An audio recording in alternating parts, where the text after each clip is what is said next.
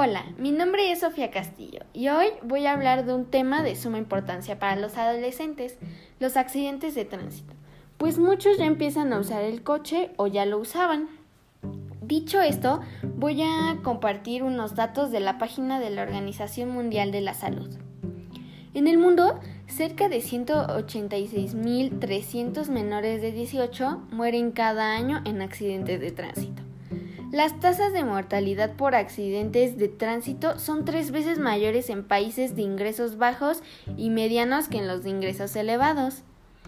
En los accidentes de tránsito mueren dos veces más niños que niñas, porque las mujeres somos más responsables que los hombres al volante, y esto implica más muertes en varones. Las lesiones por accidentes de tránsito son las primeras causas mundiales de muertes en niños de 15 a 17 años.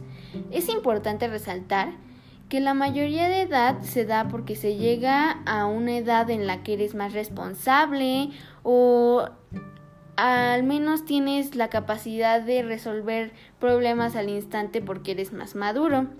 Si no eres mayor de edad, tienes que estar seguro de que puedes manejar la situación. Y es por eso que hay que ser conscientes al ingerir alcohol y manejar. Hay que tener mucho cuidado porque no tenemos la misma experiencia que los adultos y aún así no se salvan. Si por alguna razón te distraes, de un momento a otro puedes tener un accidente. Es un tema que no se toma a la ligera ya que estamos hablando de tu vida. Y estas son algunas recomendaciones para que llegues con bien a tu destino. Controla tu velocidad. No manejes bajo el efecto del alcohol o, drogas. Digo, no pasa nada si pides un aventón o le llamas a tus papás aunque te regañen, porque es mejor que tener un accidente. Obedece los señalamientos, es muy importante esa parte, porque si te pasas un alto puedes afectar a ti, a tu copiloto o al otro coche.